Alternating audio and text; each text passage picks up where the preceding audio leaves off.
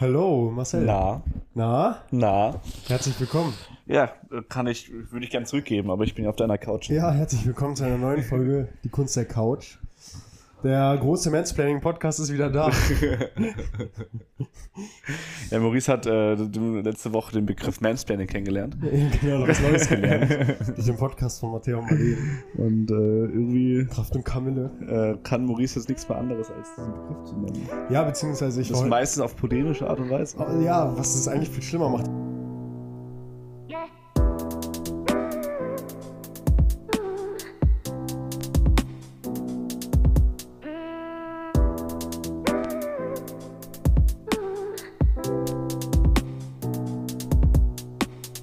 Ich wollte morgen mit Mattea einen Kaffee trinken ähm, und dann hat sie auf einmal gesagt, dass sie äh, in ihrer neuesten Podcast-Folge mit Marlene, ähm, Kraft und Kamille, über Mansplaining geredet hat Hm. und dass ich da doch mal reinhören solle, denn sie hat unter anderem auch gesagt, dass ich auch gern ab und an mal mansplaine Ja, schon. und das äh, hat mir zu denken gegeben. Ich habe dann gemerkt, ich muss diesen Podcast tatsächlich hören.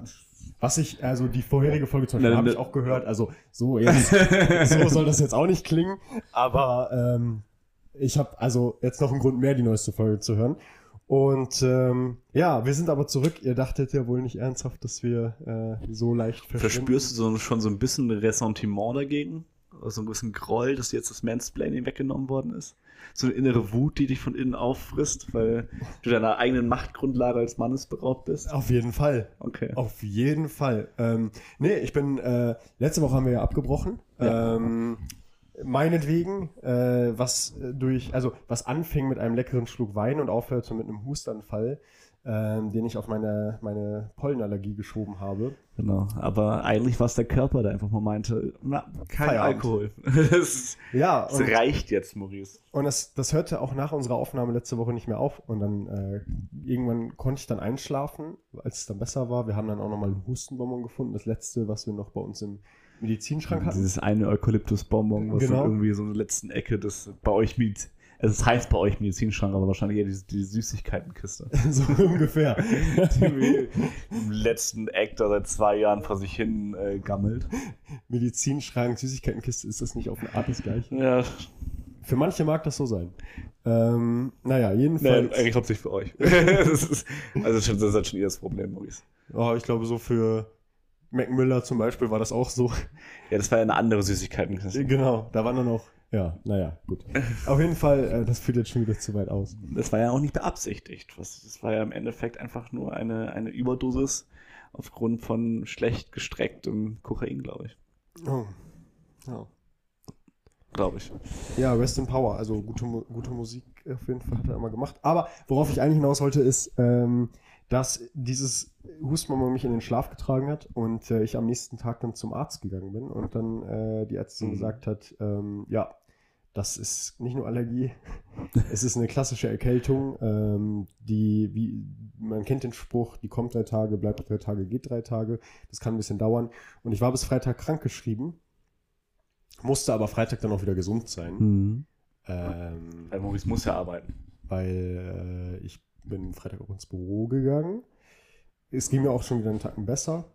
Aber ich bin Freitagabend dann ja auch bei Herbert Grönemeyer auf dem Konzert gewesen. Und äh, da muss man gesund sein. Weil die Ausdauer eines Herbert Grönemeyer kann ich weder krank noch Und, gesund aber eigentlich aus. auch sagen, okay, der Mensch sei Mensch. Es ist okay. Es wäre völlig in Ordnung quasi, wenn du einfach äh, zu Hause geblieben wärst und äh, dich auskuriert hättest. Ja. Wenn du auch nur ein Mensch bist, Maurice. Das stimmt. Aber ich bin auch ein nicht zu reicher Mensch und habe dementsprechend den Wert dieser Ticketkarte gesehen. Hm. Gesagt, nee, da gehe ich hin. Oder wolltest einfach mal auf, auf so, so ein Abenteuer gehen wie Tabaluga oder Genau. War das, war das Aber das ist oder das Grönemeyer. Maffei? Das ist Maffei. Ich war sicher. Shit. ähm, ja, nee, war, war ein krass, krasses Konzert. Same, same, außerdem. Ähm, Ich sehe keinen Unterschied zwischen Herbert Grönemeyer und Peter Maffei. Das ist für mich eine selbe Person. echt? Ja. Also optisch schon mal verschiedene Welten, muss man sagen. ähm, der eine mit langen Haaren, also ein bisschen längere und ungefähr 1,50 groß und der andere mit blonder Stummfrisur, Brille und ich glaube 1 1,85 oder was der groß ist. Ähm, Same, same. same, same. Okay, nach wie vor. Äh, ja. Und der Mann ist 65 und hat eine Ausdauer, das ist unglaublich.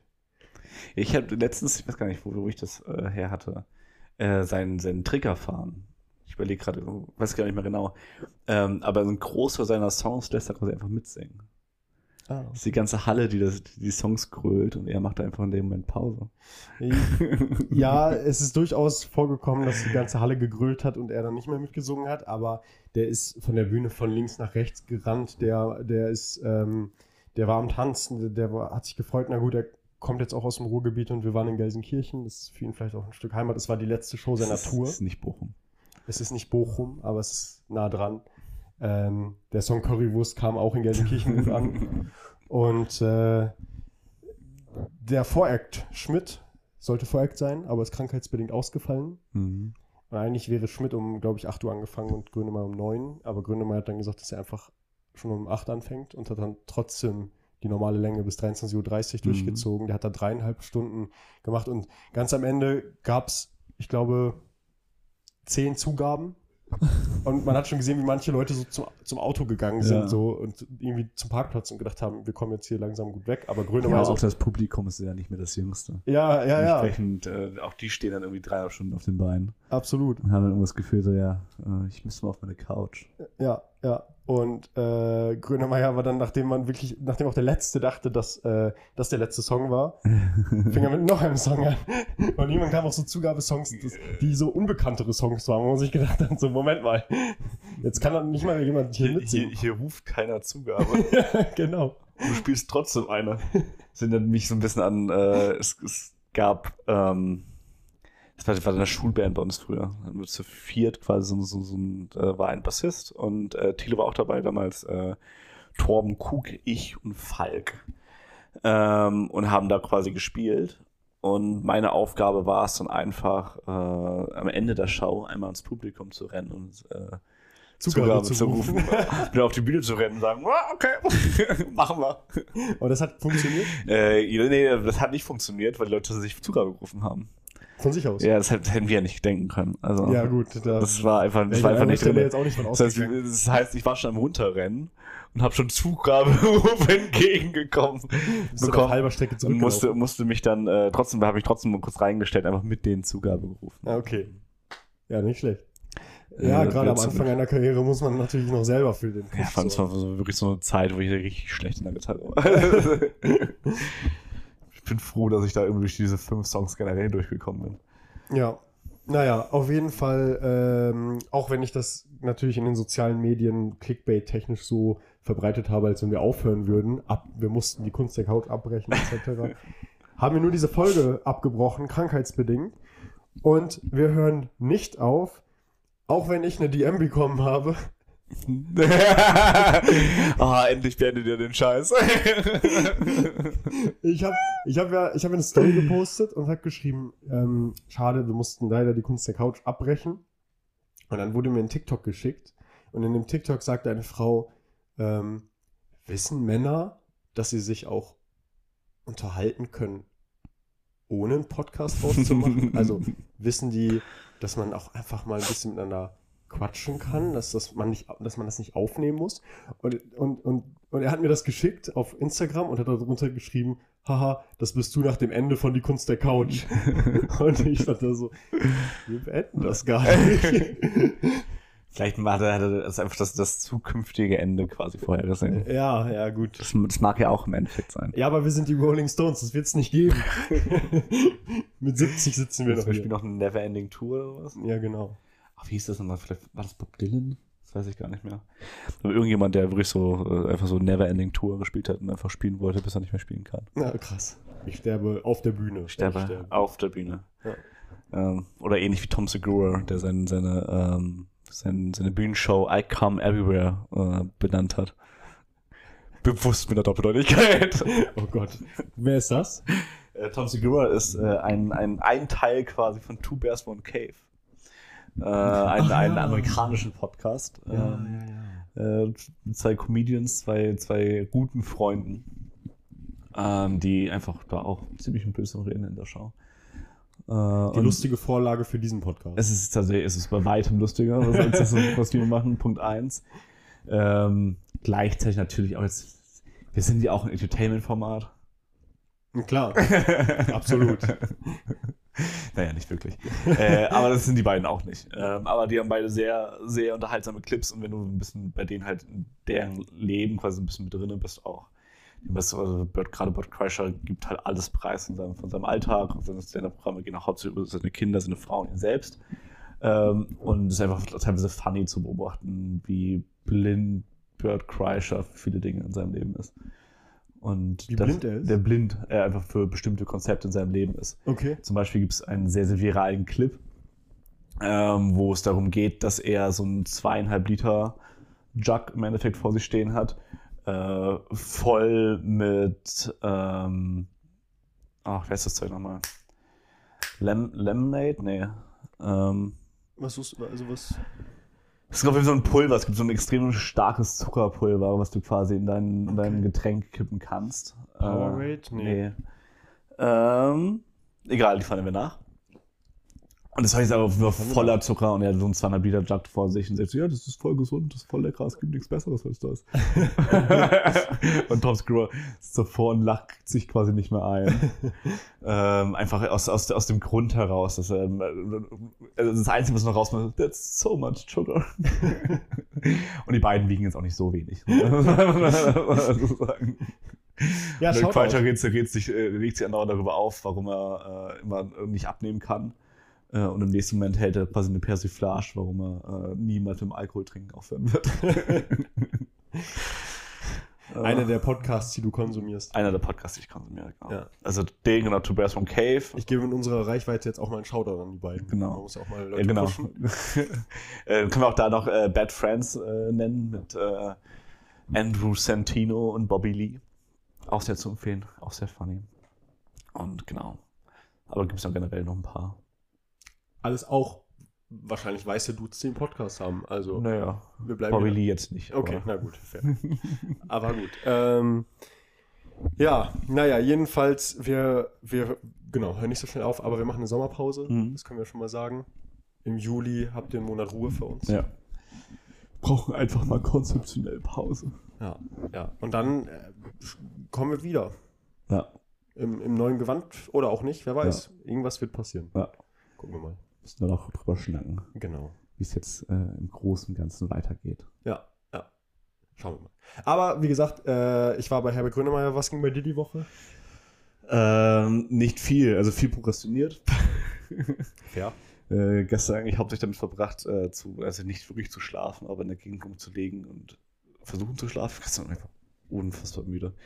Ich war noch im Kanal dann gewesen, da konnte ich auch nicht schlafen, es war viel zu warm. Mhm. Dann war ich zumindest noch da noch ein bisschen schwimmen, aber einfach nicht viel geschafft über die letzten vier Tage. Wir hatten noch quasi ein verlängertes Wochenende. Ähm, aber irgendwie nicht den Arsch hochbekommen, wie ich das gerne gewünscht hätte. Schade. Ja. Aber gut, du hast ja jetzt auch Hogwarts Legacy. Genau. Obwohl das äh, inzwischen, also obwohl ich äh, damit durch bin, äh, die Hauptstory durchgespielt. Ach krass, ja, Äh, gestern Abend Stark. habe ich, hab ich die Hauptstory beendet, aber es ist, da ist noch so viel zu machen im Endeffekt. Und ich kann die ganzen Sachen ja auch nochmal mit den anderen drei Häusern durchspielen, Nicht schlecht, ja, ja. die da in Hogwarts im Endeffekt äh, gemacht werden. Ich war jetzt in Ravenclaw gewesen. Okay. Ähm, das ist äh, meine natürliche Bestimmung in, in, diesen Häusern. Im Endeffekt bin ich ein Ravenclaw nach diversen Tests. Deswegen musste ich die erste Runde mit Ravenclaw machen. Hast du diese Tests ähm, im Internet gemacht oder macht man die in dem Spiel? Äh, beides. Okay. Äh, es gibt einen kleinen Test quasi im Spiel. Ganz zu Beginn, das sind aber nur zwei Fragen, das ist nichts sonderlich Besonderes. Äh, da kam man mit Ravenclaw raus und auch davor schon gibt es die großen Haustests quasi, die teilweise selber vom, vom Harry Potter Franchise gemacht werden. Genau, den habe ich auch schon mal gemacht. Da kam ähm, langweiligerweise oder coolerweise Gryffindor raus. Hm. Ähm, ja, Ja, ich bin halt Ravenclaw, ich bin halt noch ein bisschen Special. schlauer. Mhm, klar. Ich habe den Mut. Ich bin, ich bin, ich bin, äh, ich bin ein großer Logik-Fan. Der gute alte Logiker. Äh, dank Persönlichkeitstests äh, kann natürlich Ja. gegen dich den. Was ist das nochmal? Gryffindor? Nee, Persönlichkeitstests. T- Ach, TTIP-Test. ich bin der Debater. Du bist Debater. Ja, genau. INTP. Du bist Diskutierender. Ja, genau. Genau. Äh, was wir dann damals, damals auch festgestellt haben, dass Maurice gar nicht so gerne diskutiert. ähm, dass Maurice Abschluss der meisten Diskussion einfach davon war, ja, ja, du hast recht. es gibt immer irgendwie gute Argumente für beide Seiten. Und ich kann dann immer verstehen, warum man, also ich habe, glaube ich, einfach ein Verständnis für Leute, die eine ganz andere Meinung haben als ich. Und ich sage dann, ja, äh, gute Argumente. Fair. Naja, aber es ist nur ein Unterschied zwischen Aber guten Argumenten und ich habe ich hab, ein- ich hab ein Verständnis für eine andere Meinung. Ja, klar. Ich kann, ich kann auch verstehen, warum vielleicht jemand tendenziell durch Erziehung, durch die eigene Sozialisation, durch äh, ähm, die verschiedenen Medien, die er konsumiert, seine eigene Bubble, sonstiges Faschist wird. Aber ich muss nicht äh, dafür seine Argumente gut finden. Nee, nee, keine Frage. Aber ich hatte zum Beispiel auch diese Woche eine Situation auf der Arbeit, da hat dann, ähm, da, da ging es dann darum, dass, dass, also die Person und ich, wir waren einfach verschiedener Meinung und ich habe auch gesagt, ich sehe das Mhm. nicht so wie du, aber ich kann deine Argumente alle nachvollziehen so und dass du jetzt so handelst, verstehe ich auch. Ja. Aber ich kann das nicht, also Aber ich, schon ich fein, dass du Faschist bist. Well, vielleicht hinkt der Vergleich, aber okay. Äh, Ähm. aber ich habe auch Hogwarts Legacy gezockt, Mhm. aber nur eine 45-minütige Testversion. Mhm. die ich äh, als PlayStation Plus Mitglied bekommen habe. Und? War gut. Schön. Ich finde ich find das, das Spielhandling sehr, sehr natürlich. Auch wenn es natürlich ein bisschen unlogisch ist, dass ich irgendwie wahrscheinlich einer der stärksten Harry Potter Fünftklässler bin. Überhaupt.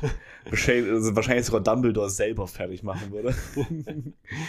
Und das mit links. Ja. Äh, das ist schon ein bisschen, bisschen, bisschen weird im Großen und Ganzen.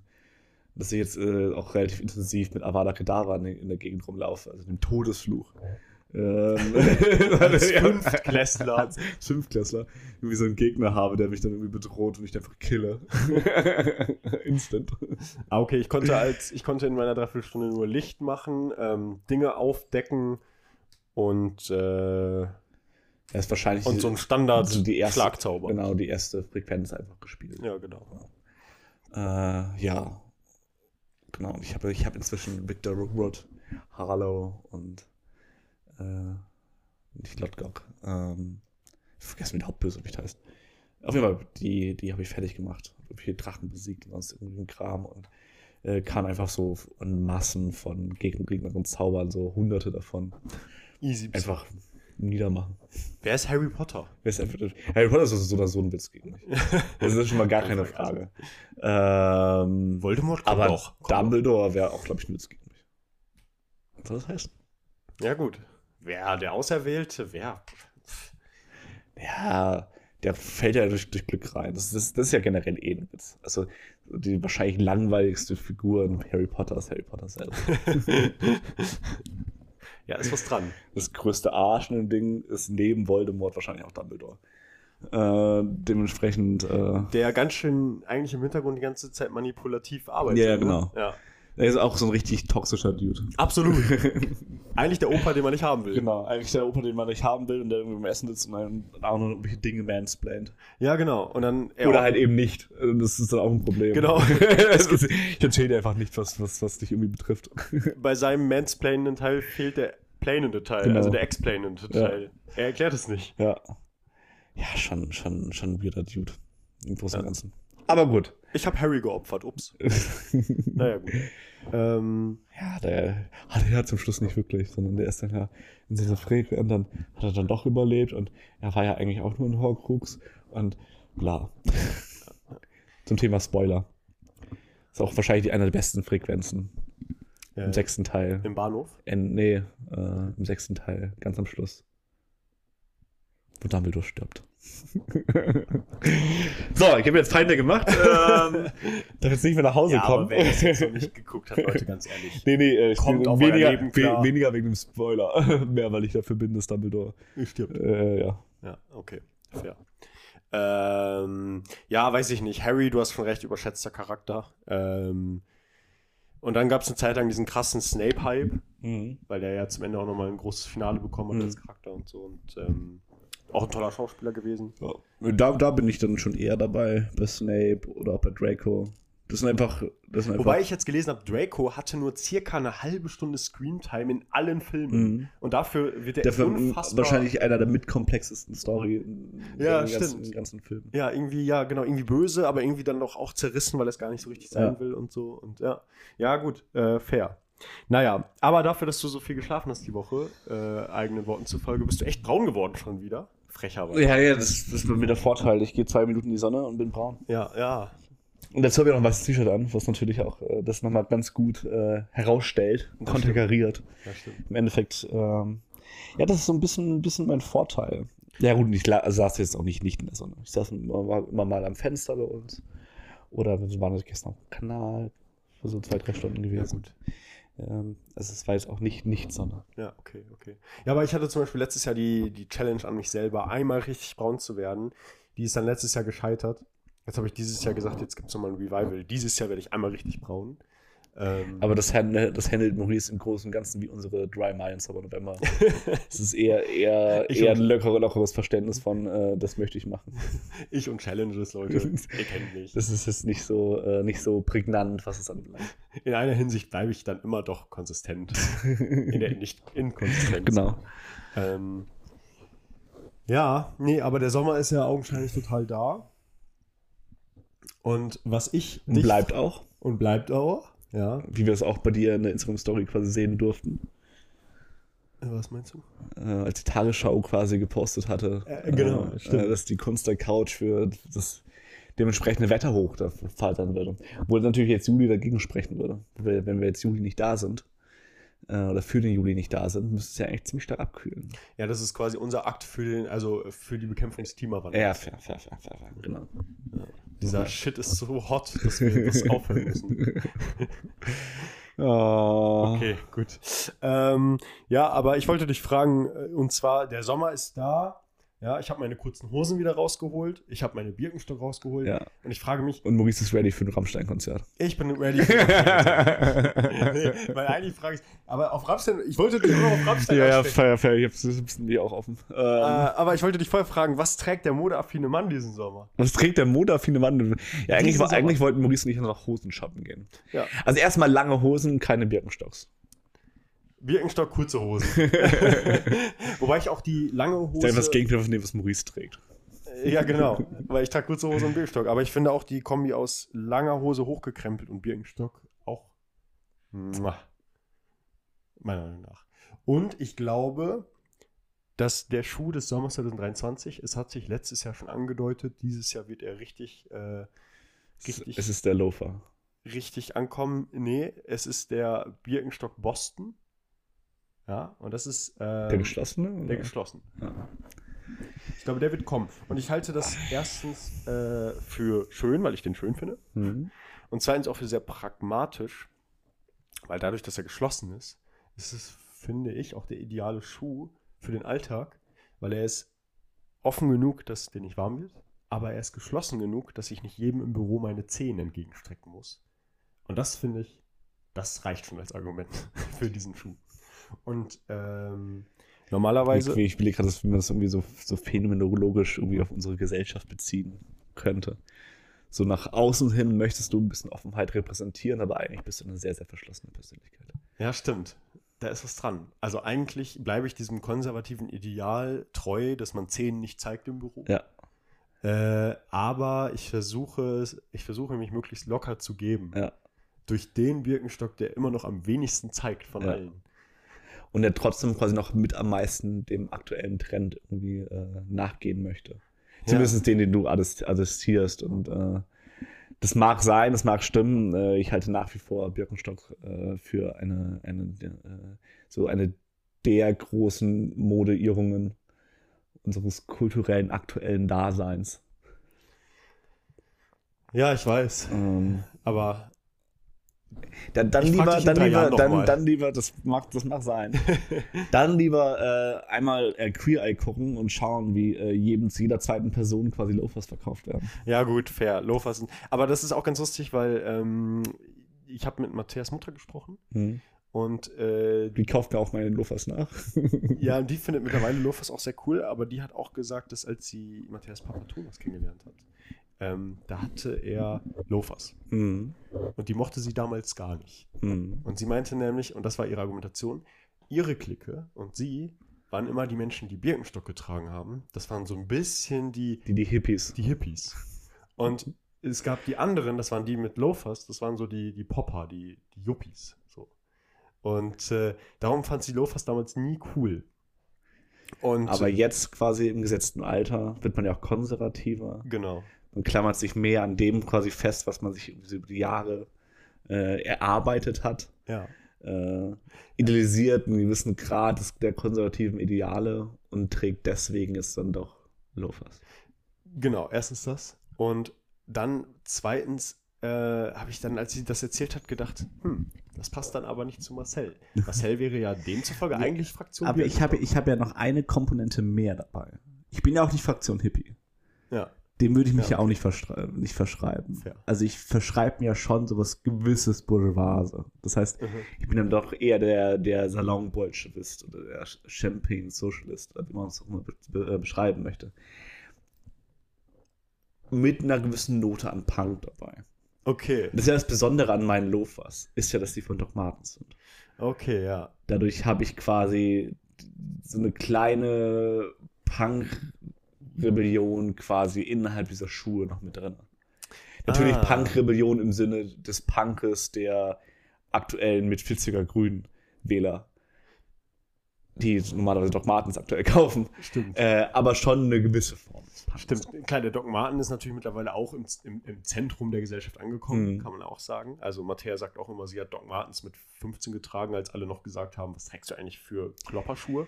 Und mittlerweile Den kann, den kann man entgegnen. Doc Martens waren richtig coole in den 1990er, also in den 90er Jahren. Genau, natürlich. Da klar. hat noch keiner von uns. mit Doc Nee, nee, das stimmt. Aber auch tatsächlich. Da war Mattea noch nicht mal geboren. Nee, ja, klar. Aber auch 2014, 15 noch, kann ich mich auch in meiner Schulzeit dran erinnern, es waren immer so ein bisschen die, die, die, die Misfits, die Außenseiter in, in, in der Stufe, die Doc Martens getragen haben. Und dann. Bus als- hat keiner Doc Martens getragen, um zu sagen. Okay. Und dann aber, als ich so im Studium war, äh, im ersten, zweiten Semester, fing das so langsam an und mittlerweile ist der Doc Marten absoluter Mainstream-Schuh geworden. Und ähm, ja, aber zurück zu deinen Doc Marten-Loafern.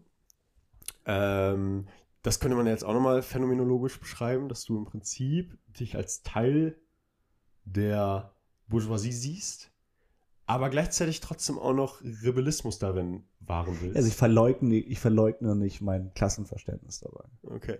Ich möchte nicht versuchen, der junge, hippe Maurice zu sein, der hier noch voll cool ist und äh, so ein bisschen, bisschen Hippie-Avancen hat und ähm, dann irgendwelchen Herbse-Merch trägt und dazu äh, seine äh, Sandelchen. Sandel. Sandelchen, Uff. äh, während er meint, quasi dann ganz hip äh, am Kanal zu sitzen und äh, eine Mate zu trinken. Also typisch Münsteraner Startup. Genau. Ähm, und Ja, verleugne dabei eigentlich, ja, dass, ich, dass, ich, dass, ich, dass ich da doch eher tendenziell besser gestellt bin, sondern ich trage brav meine Anzugshosen ähm, und äh, brav meine Doc Martens. Nicht schlecht, nicht schlecht. Ja, ja, ja genau. Ich leugne es nicht. Ich habe ich hab auch einen TikTok dazu gesehen, da ging es auch darum, Loafers sind die Schuhe, die man jetzt auch braucht, nach wie vor.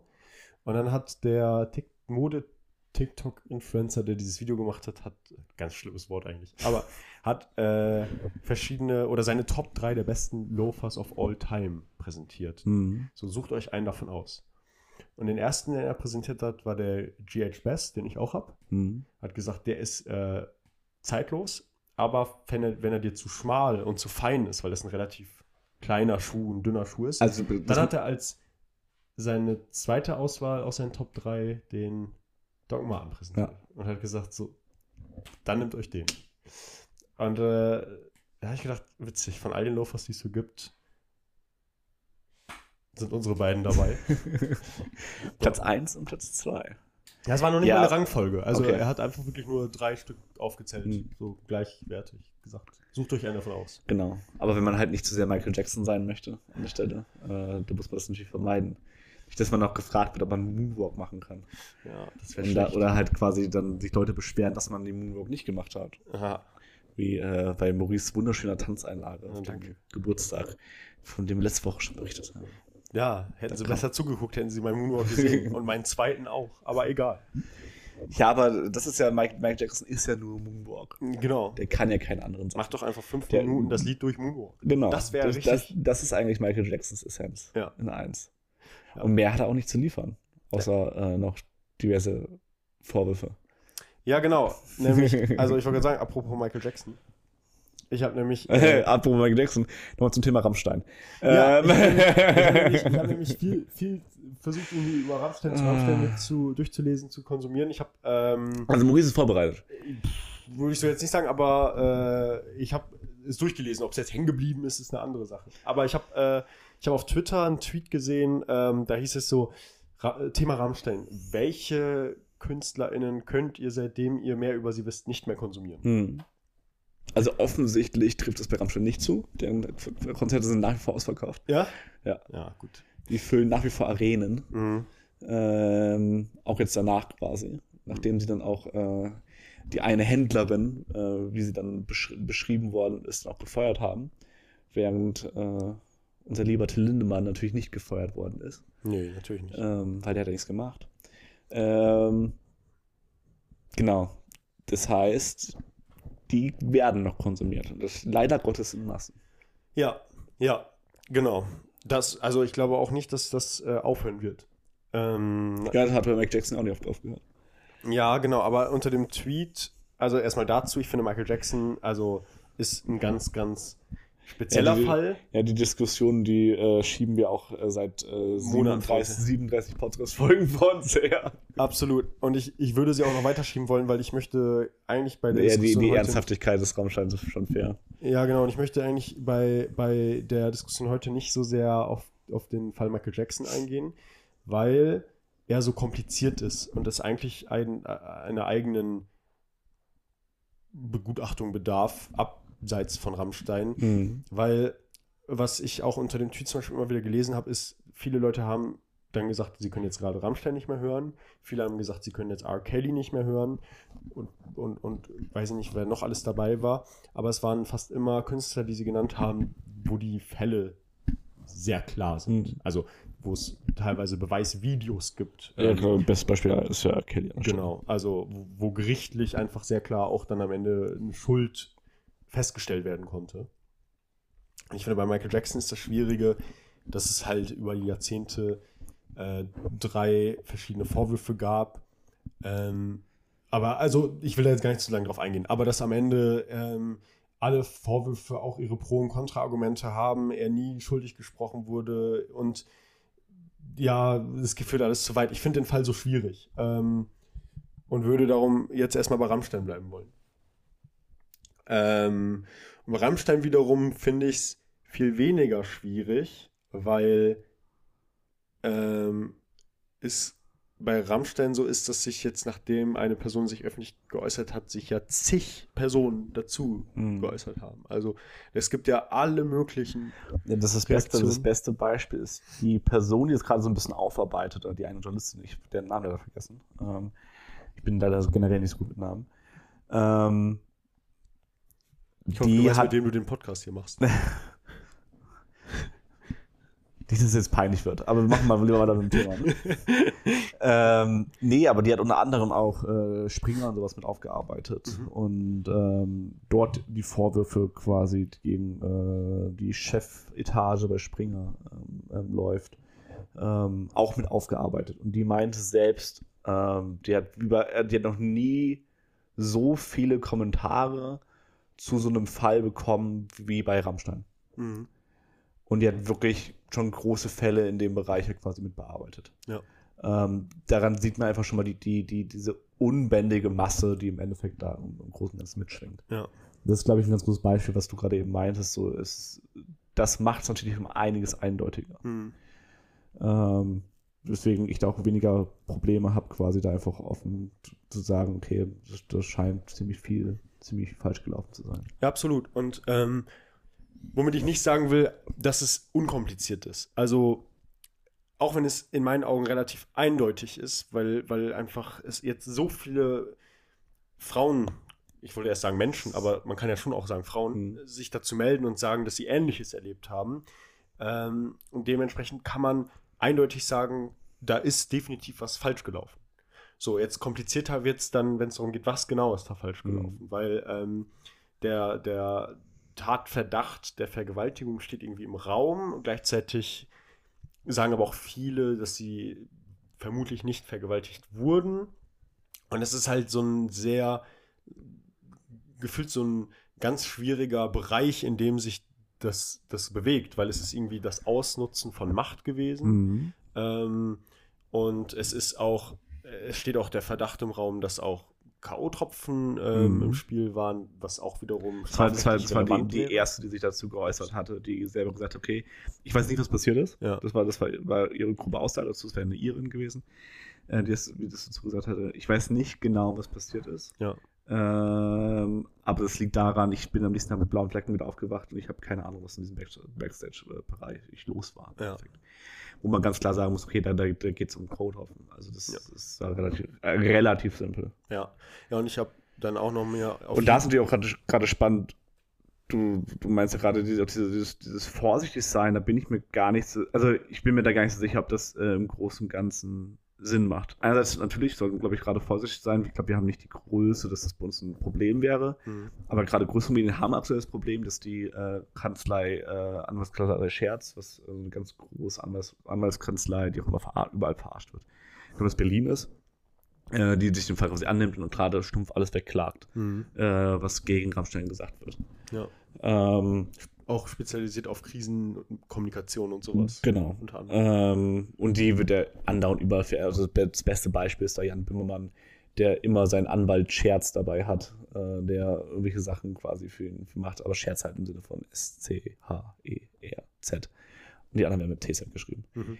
Ähm, und das immer so als, als Veräppelung des Anwaltskanzlei gleich schon, schon macht, wenn es halt um Krisenmanagement bei Jan Bimmermann geht. Mhm.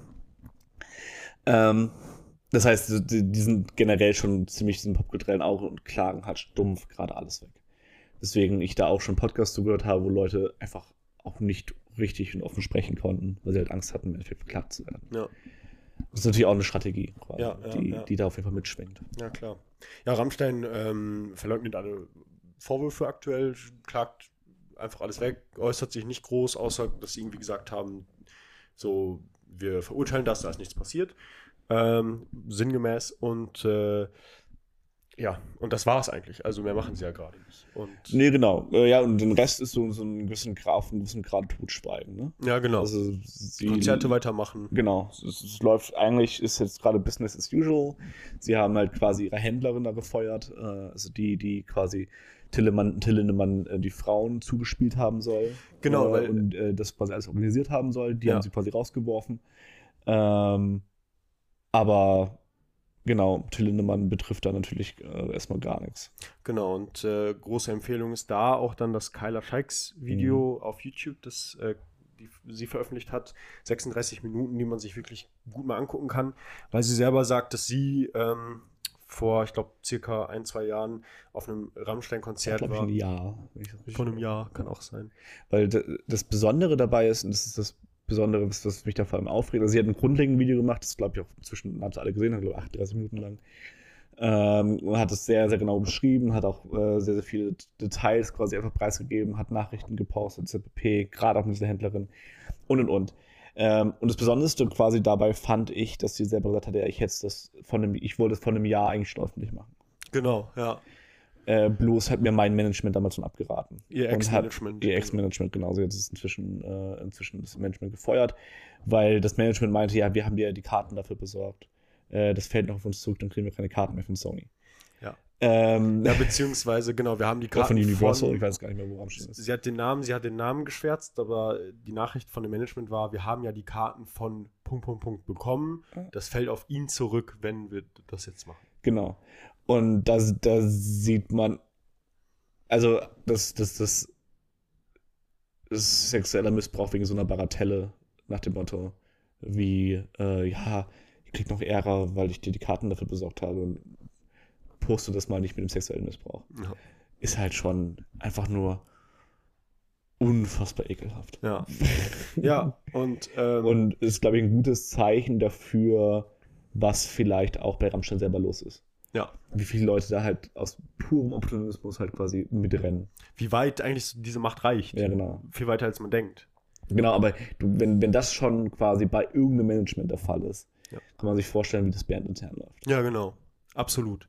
Und was sie beschreibt, ist halt genau, dass sie äh, da von dieser, ähm, dieser, äh, wie nennt man das denn eigentlich? Recruiterin Hm. Ähm, angesprochen wurde und gefragt wurde, ob sie auch zur Afterparty möchte. Ähm, und dann wurde, ist sie auf diese Afterparty gegangen, wo sie gesagt hat, dass sie da erstmal auf dieser offiziellen Afterparty zahlreiche äh, deutsche Stars auch gesehen hat, die sich da so, die da rumgetummelt sind. Und dann äh, wurde sie aber von, und dann wurde sie die ganze Zeit begleitet von so einem Schwall an Bodyguards und von dieser Recruiterin, die mittlerweile gefeuert ist. Und äh, wurde von denen begleitet mit anderen jungen Frauen zusammen ähm, durch einen Flur und äh, es gab so ein paar Abzweigungen und am Ende sind die in einem Raum gelandet, weiter weg, mussten vorher ihr Handy abgeben ähm, und in dem Raum wurden die dann gefragt, ob die alle noch was trinken wollen und dass es gute Stimmung gibt und ähm, dann soll es da auch äh, unter anderem Drogen gegeben haben und äh, sie hat dann da von einem anderen oder sie berichtet dann, dass sie da von einer anderen jungen Frau, die schon länger da war äh, und schon ähm, Till Lindemann während des Konzerts zum Lied Deutschland ein geblasen hat, ähm, die, die hat ihr dann erzählt, was da abgeht. Und dann hat sie eigentlich in dem Moment gecheckt, warte mal, das ist gerade gar nicht okay, was hier Mhm. passiert und in welcher schwierigen Situation ich hier bin. Und hat dann gesagt, dass sie jetzt gehen will, woraufhin die Recruiterin plötzlich von ganz, ganz freundlich zu sehr, sehr unfreundlich Mhm. wurde und gesagt hat, äh, wie du willst Till nicht sehen und bla bla bla. Und sie musste dann wirklich nochmal ähm, stark bleiben und sagen, dass sie da wirklich jetzt gehen möchte. Und ist dann da rausgekommen. Aber ähm, da, da, da, das, also das ist große Empfehlung, da, weil sie, nachdem man sich das angeguckt hat, merkt man, oder ist mein Eindruck eigentlich, äh, das ist nicht, das ist eine ziemlich eindeutige Angelegenheit. Also es gab sehr eindeutig dieses, dieses System, dieses Recruiting-System. Ähm, es gibt dann unfassbares Ausnutzen von Macht.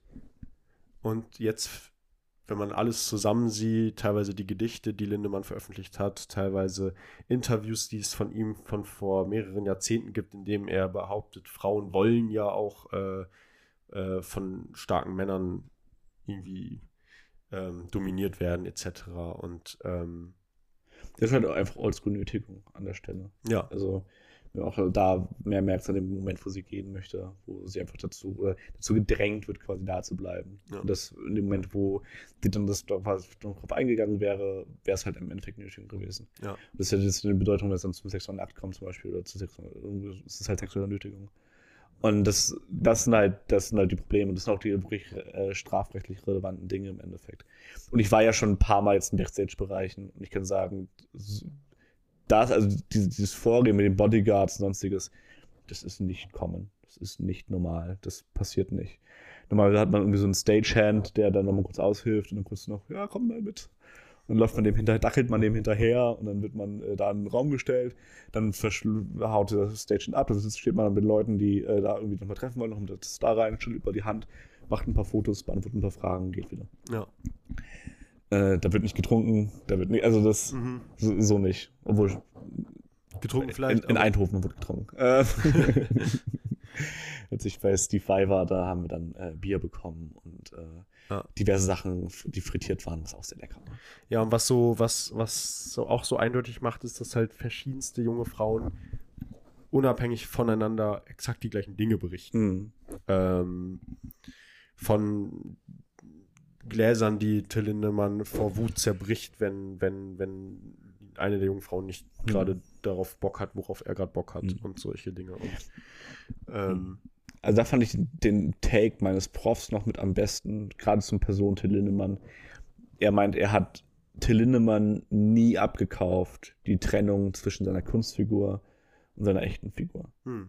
Das war eine Sache, die er ihm quasi nie quasi im Endeffekt äh, anrechnen konnte. Er- Für ihn war es halt immer so sehr starkes Bewusstsein, okay, so wie der sich in der Öffentlichkeit gibt, so ist der auch in echt. Hm.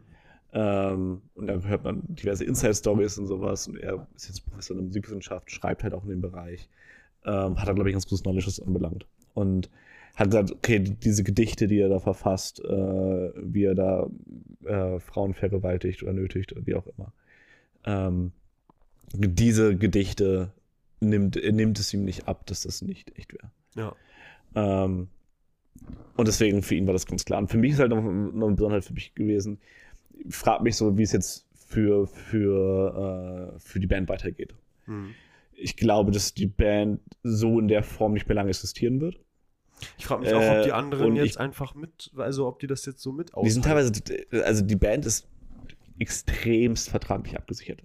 Intern. Okay. Das heißt, ich weiß nicht, was die Leute machen können, was sie machen, nicht machen können. Mhm. Ich weiß, dass das, das ist eine riesengroße Maschinerie, die da bei Rammstein mitläuft. Und ich weiß, dass, dass ähm, die haben sich irgendwie so, einen- so einen Vertragsschwur vor zig Jahren irgendwann gegeben. Wir touren bis X. Ähm, und wie man das jetzt beenden kann, wie man da rauskommt, ich habe keine Ahnung. Hm. Das kann ich nicht sagen. Ich glaube, kann mir gut vorstellen, wenn Lindemann sagt, ich will weitermachen, dann muss die Band weitermachen Hm.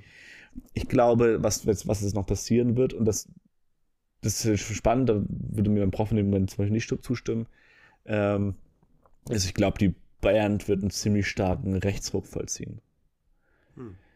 Äh, beziehungsweise spezifisch Till Lindemann, der immer schon irgendwie der, der Frontmann im Endeffekt gewesen ist und der mit der größten medialen Aufmerksamkeit. Ich glaube, dass der einen ziemlich starken Rechtsturn machen möchte. Aus einem Moment des, des eigenen Ressentiments, des eigenen Groll, der eigenen Wut quasi gegen diese Cancel, diese Mhm. vermeintliche Cancellation. Mhm. Ähm, also auch sich wahrscheinlich dann viel, viel publiker, viel offensichtlicher in, in eine Ecke begeben wird, in der er weiß, dass er Abnehmer für Mhm. sexistisches Verhalten hat, Mhm. etc. Genau, das, das auf jeden Fall. Das ist so ein bisschen gerade Misogonie, äh, hilft ihm das schon. Was bei ihm eher der, der Charakterzug ist, ist weniger sowas Konservatives, Neokonservatives, ihm ist eher sowas Libertäres. Mhm. Was viele Menschen ja auch haben, wo es tatsächlich auch große Gruppierungen gibt. Wenn man sich zum Beispiel die französische philosophische Elite der 60er Jahre anguckt, äh, die dann irgendwie anfangen, ähm, Sex mit Kindern zu rechtfertigen und sonstige Sachen. Aber da gibt es, gerade in dieser Traditionslinie, gibt es viele Leute, die sagen, okay, ähm, ähm, man dürfe sich bestimmte Dinge nehmen, weil das ja die, die, die freiheitliche Auslebung des, des, des Mannes sein würde an der Stelle. Ähm, wo das stark, glaube ich, in diese Richtung mit reinschieben würde. Und die haben meines Erachtens auch eine starke Verbindung im Endeffekt zu aktuellen, zu aktuellen Rechten. Und ich glaube, das passiert aus so einem Moment, dieses, dieses so, so ein Moment so eines Mischung aus Nihilismus einerseits, also dass, dass ihm, glaube ich, viele Werte eigentlich völlig egal sind, dass er da kein großes Werteverständnis hat. Äh, und dass, glaube ich, sein libertäres Verständnis genau darauf aufbaut, dass er sagt, okay, wir sind halt frei von jeglichen Werten. Ich muss mir jetzt nicht von irgendwelchen Leuten jetzt sagen lassen, dass ich mein, dass ich äh, äh, die ganzen äh, Frauen da nicht ähm, mir in den Backstage-Bereich holen darf und mit denen machen darf, was ich möchte. Ich bin doch der Star im Endeffekt. Also ich darf im Endeffekt alles machen, das ist seine Freiheit. So mit einer äh, Mischung aus so einem Ressentiment gegen Leute, die ihn dann im Endeffekt canceln wollen Mhm. in, in Anführungsstrichen canceln wollen. Ähm, und da halt einfach man, da, ich glaube, in diesem Zwischending zwischen Nihilismus und oder es ist eine Indifferenz oder keine Ahnung und ähm, ein, eines gewissen Ressentiments wird er sich, glaube ich, so nach und nach ein bisschen radikalisieren, was es anbelangt. Das könnte sein. Ich habe dazu noch ähm, Takes, die ich auch beim Account von Was Tara sagt äh, gesehen habe, Mhm. ähm, die ich auch gut finde. Das eine, äh, die ich auch gut fand von ihr, das, das eine ist, ähm, was sie gesagt hat, ist, ähm, und das spielt auch auf diesen libertären Gedanken an, den du gerade mit reingebracht hast, nämlich äh, es gibt oft diese Argumentation von, von Männern so, naja, aber wir sind halt Männer, also wir sind voller Testosteron und wir müssen uns das ja schnappen, das ist, ist unsere Freiheit, äh, uns das zu nehmen, was wir wollen, weil es schon biologisch in uns drin ist.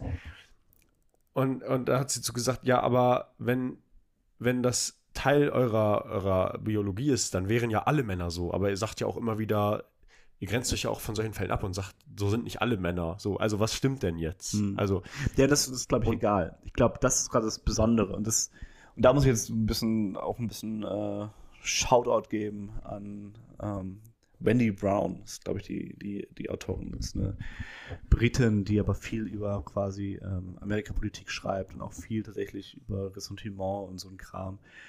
Ähm, oder halt auch über Nihilismus, also da spezifisch mit Nietzsche auch da argumentiert und sagt, okay, es gibt halt so einen gewissen, ähm, gewissen grundlegenden Wertverlust in diesem Moment dieser, dieses Wertebewusstseins.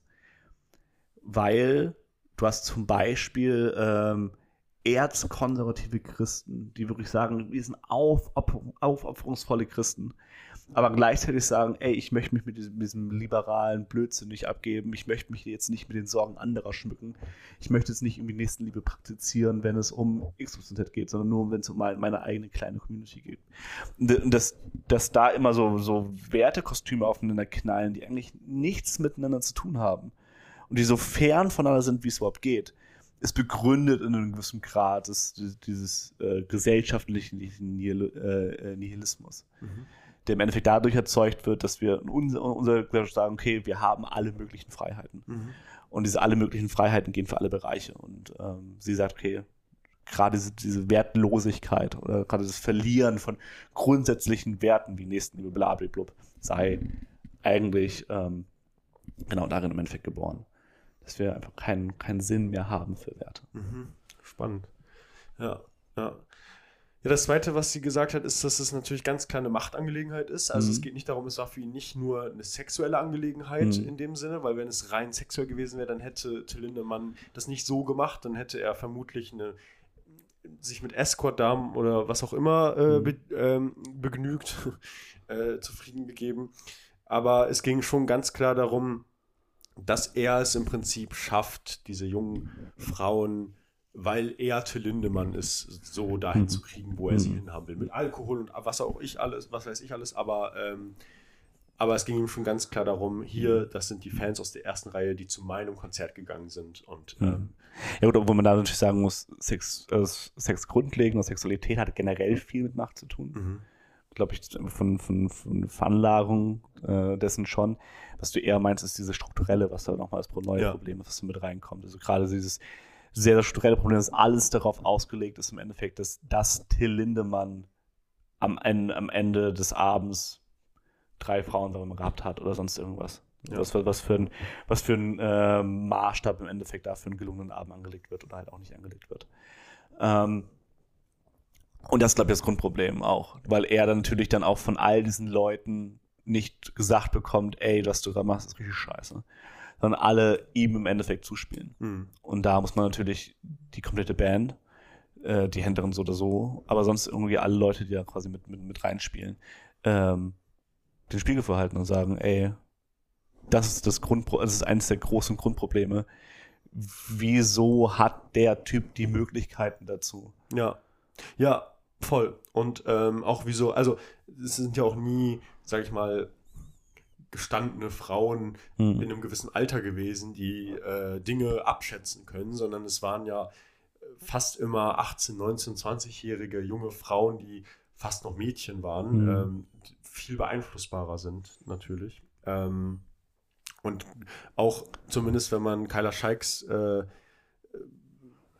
Ausführungen Glauben schenkt, dann wurde auch nicht groß nach, äh, nach, nach Ausweisen gefragt. Also ob die auch alle überhaupt volljährig waren, ist auch dahingestellt. Mhm. Ähm, und ähm, ja, dementsprechend natürlich großes, großes Machtding. Und was, was Tara sagt dann zum Beispiel auch noch dabei ausgeführt hat, ist, ähm, dass sich jetzt viele zum Beispiel so sehr daran festhalten, so, ja, man weiß ja gar nicht, ob da K.O.-Tropfen im Spiel waren und wenn keine im Spiel waren, dann äh, ist das alles gar nicht so schlimm nach dem Motto, also so nach dem mhm. Motto argumentieren einige, weil es dann heißt, äh, dann waren diese Mädchen ja am Ende doch in, also in der Lage, das abzuschätzen. Aber da, da, hat, was Tara sagt, dann auch im Prinzip noch den Take zu gemacht, nee, so krass kann man diese Differenzierung gar nicht mhm. machen, wie viele das tun, weil ähm, auch ohne K.O.-Tropfen ja. ist dieses, dieses strukturelle Ausnutzen ja. von Macht so verwerflich, ja. dass ähm, ja, und lass es eine Unterscheidung sein zwischen sexueller Nötigung auf der einen Seite und tatsächlich Vergewaltigung auf der anderen Seite. Mhm.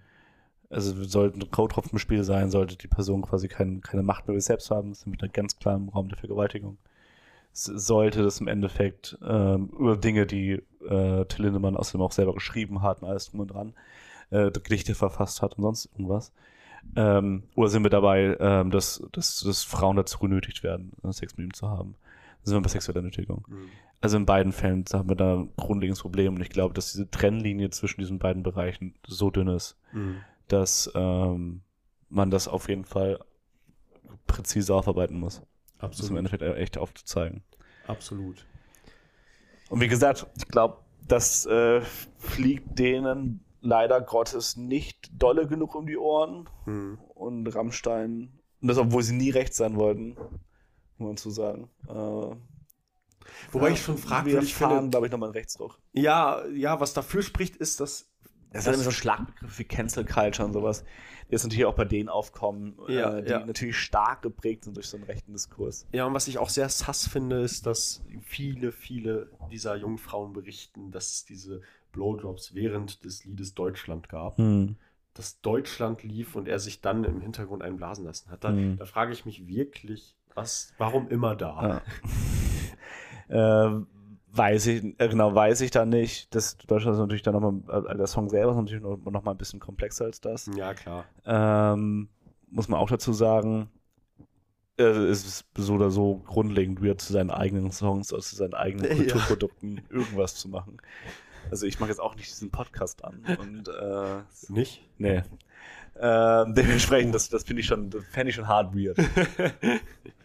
Nein, nein, Muss- absolut. Muss ich mal so gestehen. ähm, deswegen, keine Ahnung. Weirder Kram. Ich hatte mir auch tatsächlich für die Folge den, den äh, sehe ich gerade, ich habe ein paar Notizen gemacht, ich hatte mir aufgeschrieben, Rammstein WTF. Das war mein Punkt. Hier steht äh, Rammstein, Punkt. Onstage, Offstage nie abgenommen, Punkt. Rechtsrock aufgerieben, an der vermeintlichen Kindskultur steht an, Punkt. Ja.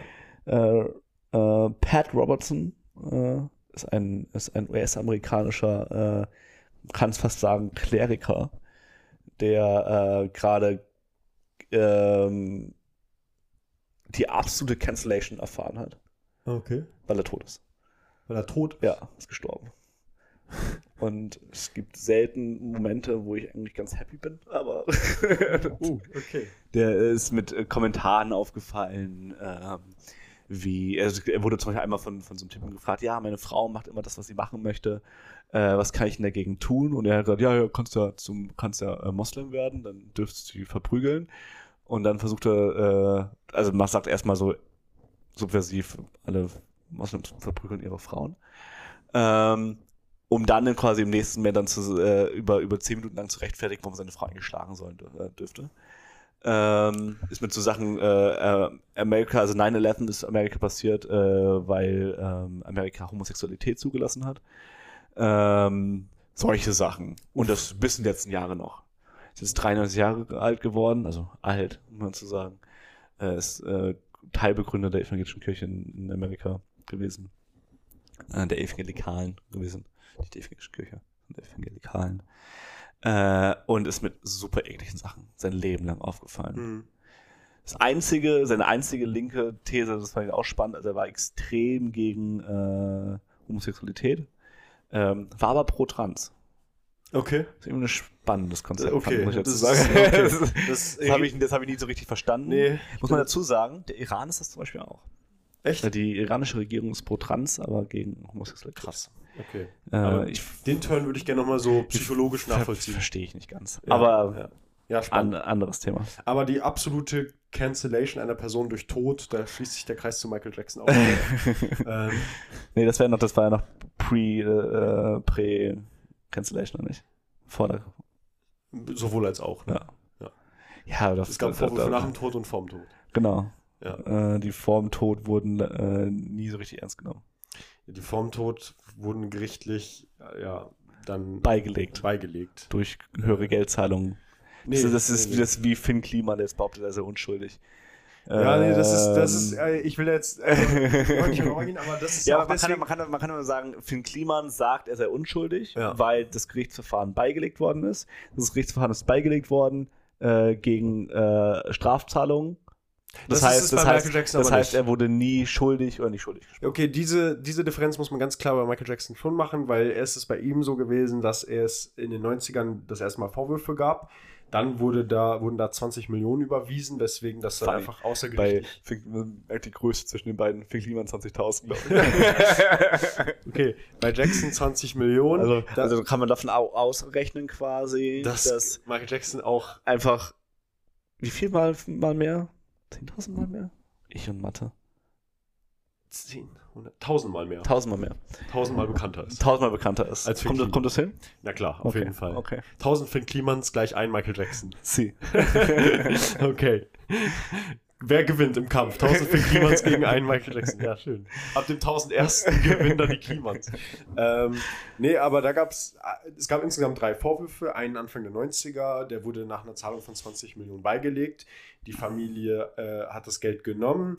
Der, der Vater des Kindes hat im Nachhinein auch nochmal gesagt, dass er sich das ausgedacht hat.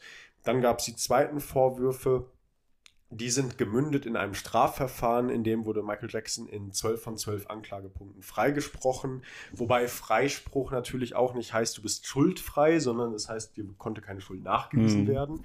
Und die dritten Vorwürfe, äh, und, und die zweiten Vorwürfe dazu ist aber auch noch zu sagen, dass da auch wiederum äh, die Eltern im Nachhinein zugegeben haben, dass sie sich das ausgedacht haben.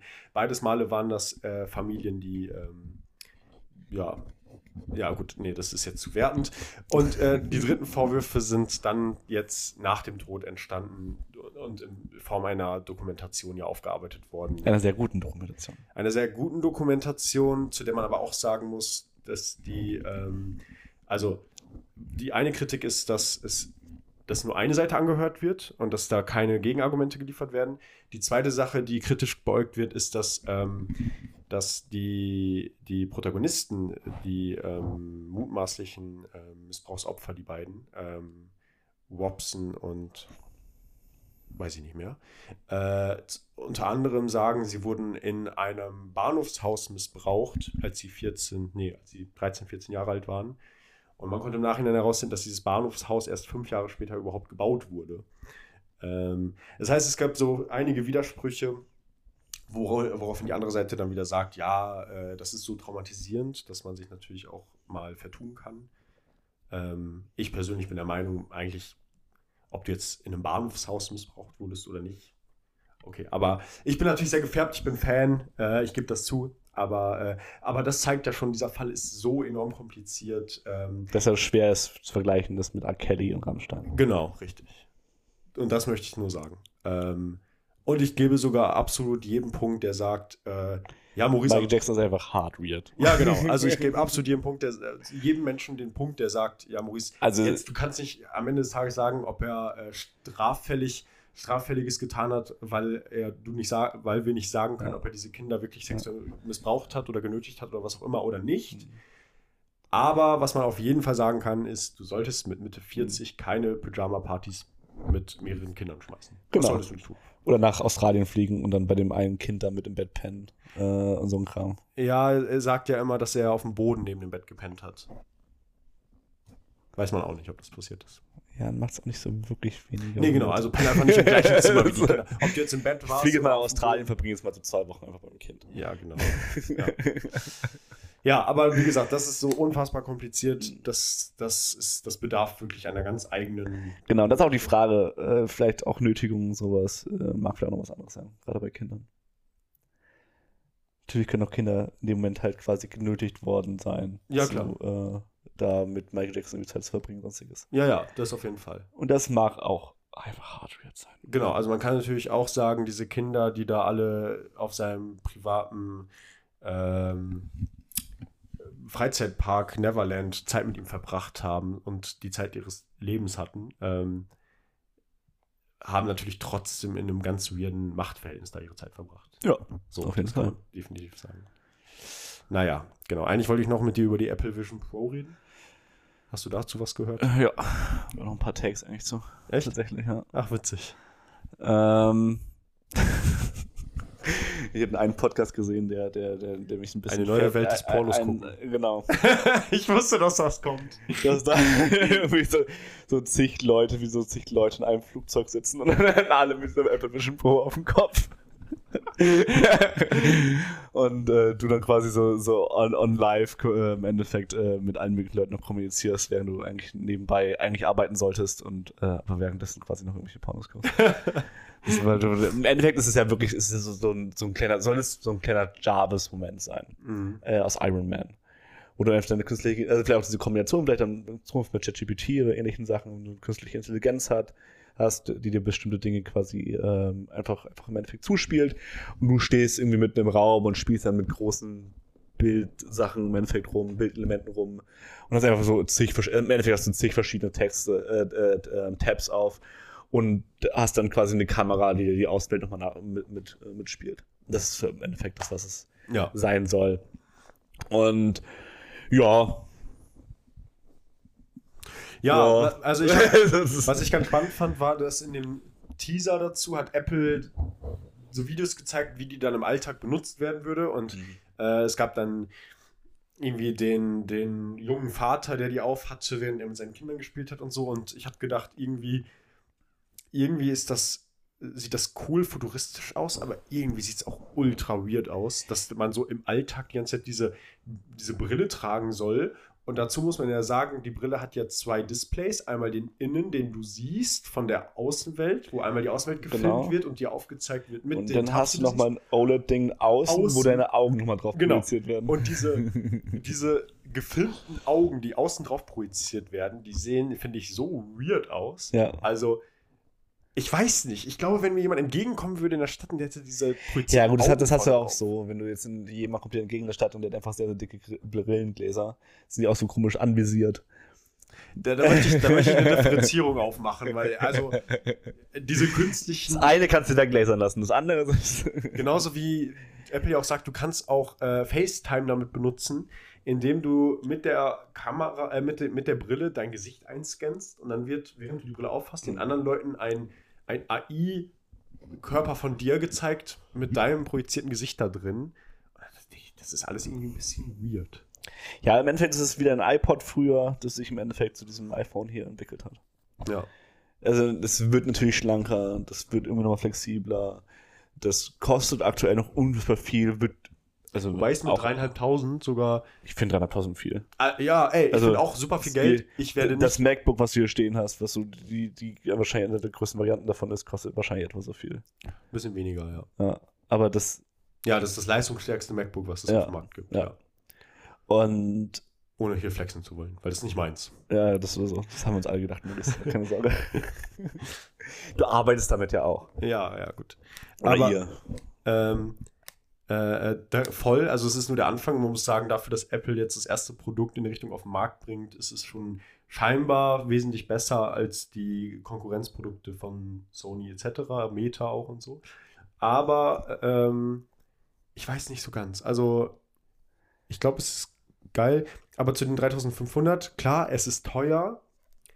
Aber es ist jetzt auch immer noch ein Preis, den sich viele wohlhabende Leute leisten werden. Und vor allen Dingen diese ganzen, diese ganzen Midlife-Crisis-Apple-Väter, die man überall sieht, die Apple-Sticker auf, den, auf die Rückseite ihres Mercedes-SUVs kleben und so, die werden sich das ja alle sofort kaufen. Ja, ja, das, das ist so.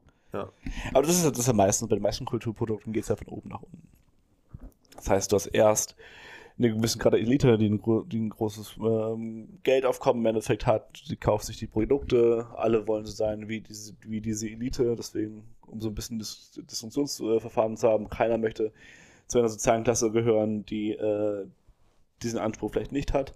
Äh, dann fangen Leute sich das auch an zu kaufen und dann äh, wird es technisch äh, immer besser, weil dann, dann möchte natürlich der nächste möchte dann eine designische Mode, Designer-Modebrille aufhaben und dabei gleichzeitig die Funktion haben.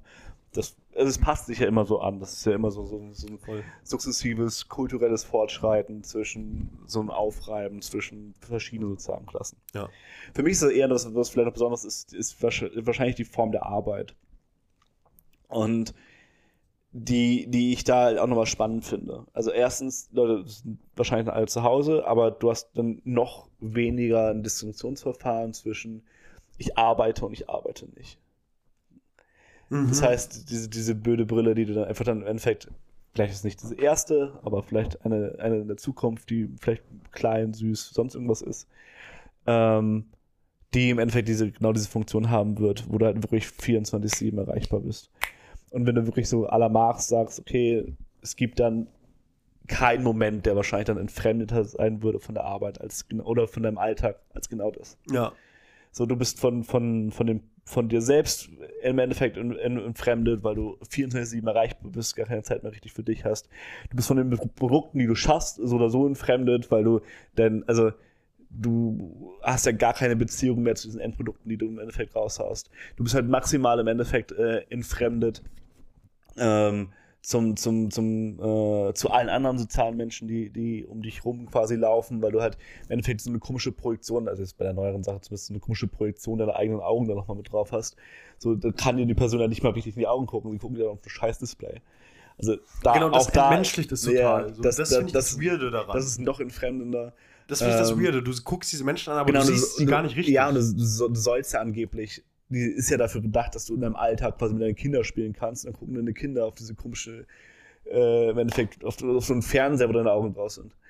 Ähm, und im Endeffekt halt vom, vom, vom, vom, vom, Gattungswesen Mensch oder so, halt von Art und Weise, wie Menschen leben sollen. Du hast dann irgendwann mit deinen Kindern diesen Darth Vader-Luke-Moment, wo Luke Darth Vader die Maske abnimmt, um noch einmal sein wahres Gesicht zu sehen. Und deine Kinder wollen vielleicht auch nur einmal deine echten Augen sehen. Aber, ähm, die dann völlig verkümmert. ja, genau. Weil die halt irgendwie 24-7 Unter so einer Brille stecken. 15 Jahre auf, auf so ein scheiß Display geguckt 15 haben. Jahre lang kein Licht gesehen Ja, haben. also die, die ersten wirklich dreieckigen Augen. Ja, also das, was meine Eltern früher mal zu mir gesagt haben, ey Junge, wenn du noch mehr auf dem Fernseher guckst, dann, dann kriegst du dreieckige Augen oder viereckige Augen. Ja. Äh, Passiert dann das nicht. ist viereckige Augen in Reihenform dann. Absolut. Aber äh, was, du, was du ansprichst, wird genau richtig sein. Ähm, es ist die perfekte Verschmelzung von Arbeit und Alltag. Also die Perfektion der absoluten Entgrenzung unseres Ja. Alltags von, unseres, von unserer Arbeit.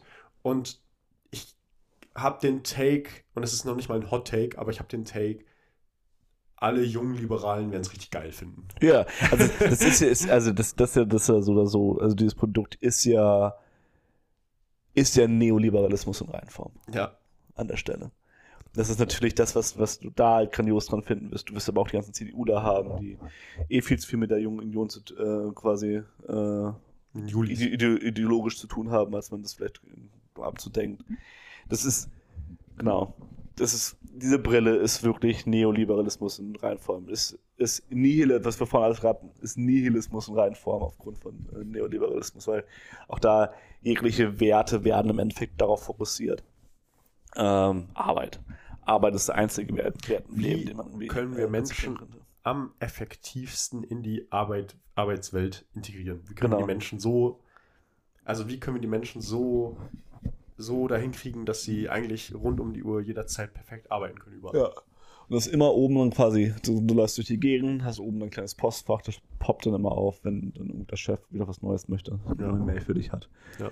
Äh, und das Ignorieren dessen wird nicht mehr der Fall sein. Und es wird irgendwann dazu kommen, aber jetzt gerade am Anfang hinkt ja auch dieser Jarvis-Vergleich, weil ich habe auch mir dann YouTube-Rezensionen von jemandem angeschaut, der schon die Chance hatte, sie aufzusetzen. Der meinte, sehr enttäuschenderweise kannst du auf der Brille auch nur ein Display haben. Also er, er hat sich zum Teil dann gefragt, also es war super cool, das aufzuhaben, es gab viele coole Animationen, alles schön und gut, schönes Spielzeug so, aber der Mehrwert im Gegensatz zu einem einfachen Display auf dem Laptop war dann gar nicht so groß, wie er das sich erhofft hat, weil du hast dann halt unter der Brille nur ein Display so und das wird alles in Zukunft. Ich weiß, das wird dann alles noch ausgereifter und so, aber jetzt für den Anfang ist das dann auch gar nicht so innovativ und so revolutionär, wie man vielleicht denkt. Ja.